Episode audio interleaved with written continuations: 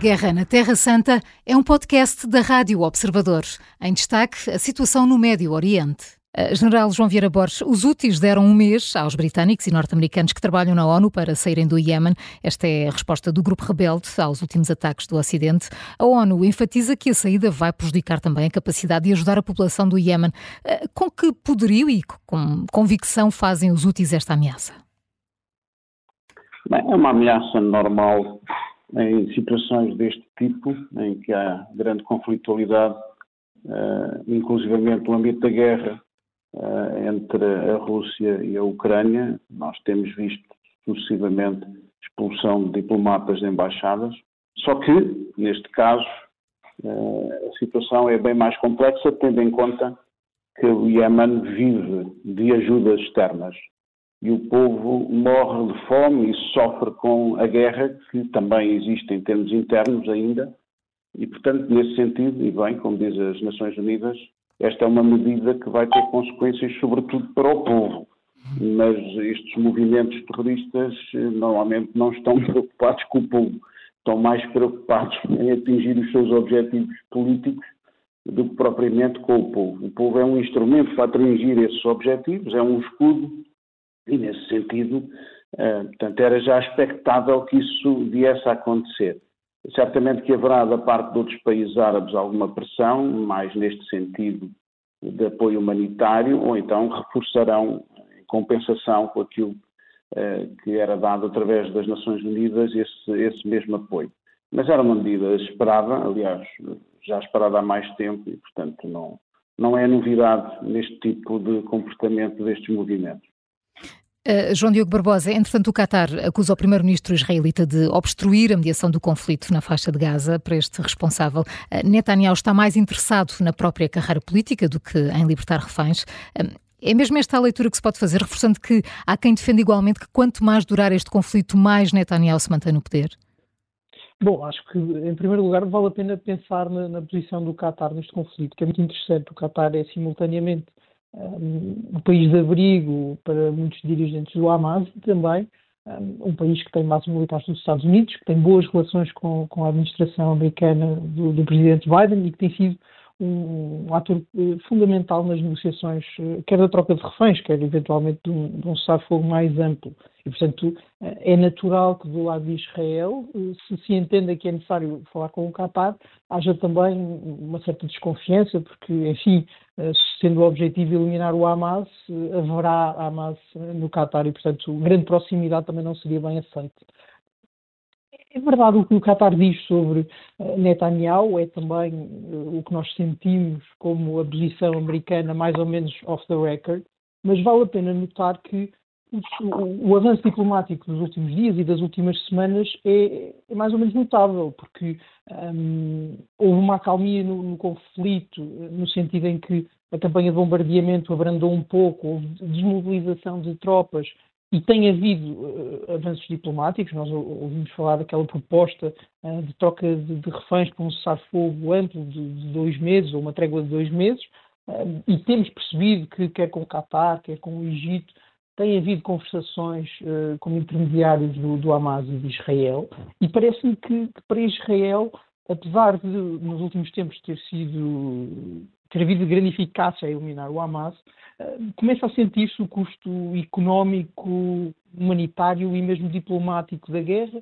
Uh, Percebeu-se também que uma guerra regional, a guerra em sete frentes, era um risco para todos, quer para Israel, quer para os grupos terroristas, quer para o Irão. E, portanto, estamos agora numa, numa nova fase, eu diria, em que há uma situação humanitária muito difícil e que tem tendência a piorar, em que uh, há grande pressão dos aliados de Israel e talvez um pouco dos aliados do Hamas para encontrar uma solução estável e duradoura, mas na prática nós temos uh, uma trégua que, da última vez que aconteceu, um, foi mantida, mas já foi mantida há muito tempo. As negociações que decorrem um, não têm um, deadline evidente, não têm um prazo evidente, não se percebe quando é que pode haver um, novo cessar-fogo. E se uh, a ideia for mesmo pressionar Israel para uma solução definitiva, há problemas, porque eh, nós conseguimos imaginar um cessar-fogo mais ou menos longo, não conseguimos imaginar uma solução política que, que seja aceitável quer para Israel, quer para o Hamas. Israel, porque não quer uma solução de dois Estados, ou pelo menos não quer uma solução de dois Estados que implique que o Hamas tenha controle sobre Gaza, e o Hamas não quer, evidentemente, um Estado de Israel forte. É difícil achar que Israel, cento e poucos dias depois dos ataques de 7 de outubro, uh, estaria disponível para apoiar a constituição do, do Estado da Palestina.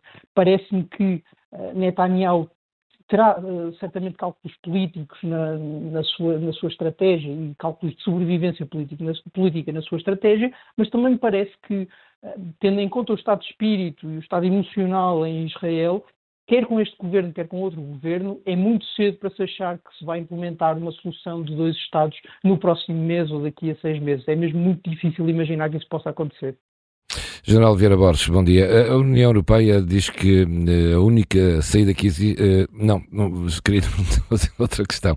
O Tribunal Superior das Nações Unidas anunciou esta sexta-feira a decisão, eh, no caso em que Israel é acusado de genocídio da faixa de Gaza.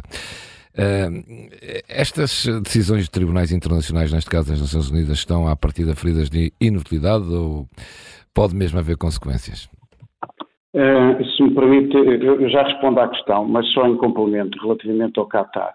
Uh, estou em linha com as afirmações anteriores, mas também era importante chamar a atenção uh, que o Qatar controla a Al Jazeera, que incomoda particularmente Netanyahu e Israel em geral, que o Qatar, apesar de albergar esses terroristas, serve de mediador para todo o tipo de conflitos na região, que o Qatar eh, aceitou uma proposta de continuidade de uma base eh, norte-americana, que o Qatar tem ligações privilegiadas ao Reino Unido, nem que seja agora através do David Cameron, como vimos ontem, portanto, um, um, e que o Qatar reagiu, obviamente, àquela notícia um, de, de, que Netanyahu tinha colocado em causa, digamos, a neutralidade das negociações, uh, reagiu, mas reagiu positivamente no sentido de continuar digamos, todos os esforços uh, para salvaguardar, uh, digamos, uh, o apoio humanitário, a troca dos reféns. Portanto, eu tenho uma linguagem. O Qatar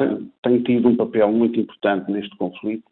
é um país de pequena dimensão, mas nesse aspecto eu acho que é importante e temos visto da parte do Ocidente, em particular dos Estados Unidos, continuar essa ligação com o Qatar. Relativamente ao Tribunal Internacional de Justiça, Uh, independentemente da adoção de medidas provisórias, que é isso que nós estamos à espera, não propriamente de medidas, um, digamos, uh, definitivas, uh, relativamente ao genocídio ou não. Portanto, é, é, fundamentalmente, julgo eu, aquilo que há de haver são orientações no sentido de suspender temporariamente, a pressionar a suspensão temporária da campanha militar. eu não direi que é inutilidade, eu acho que é importante, é importante em termos de mensagem, quando nós temos, digamos, uma ordem mundial ainda, enquanto não houver outra, e é isso que busca a Rússia e a China, mas pelo menos esta tem regras. E se aceitamos as regras do Tribunal Internacional de Justiça relativamente um, ehm, ao Tribunal de Justiça também, um, ehm, o, criminal, uh, que é outra coisa que condenou, que condenou Putin, uh, se aceitamos relativamente à Rússia também devemos aceitar aqui relativamente a Israel. E certamente terão o cuidado de, de uma determinada linguagem que vá mais ao encontro daquilo que é a defesa da população, do apoio humanitário, do acabar com a guerra, do que propriamente o, o acusar deliberadamente o Estado de Israel de genocídio ou não. E nesse sentido eu acho que é importante, não é inútil, é importante em todo este processo haver uh, uma linguagem de paz, Uh, uh, e, e, julgo que será mais nesse sentido que será a decisão, que não será, obviamente, uma decisão que Israel irá cumprir de imediato, uhum. mas é uma pressão internacional que é sempre importante. A Guerra na Terra Santa é um podcast da Rádio Observador. Vai para o ar de segunda a sexta, depois do noticiário das nove e meia da manhã e tem nova edição depois da síntese das quatro e meia da tarde. Está sempre disponível em podcast. Eu sou a Maria João Simões.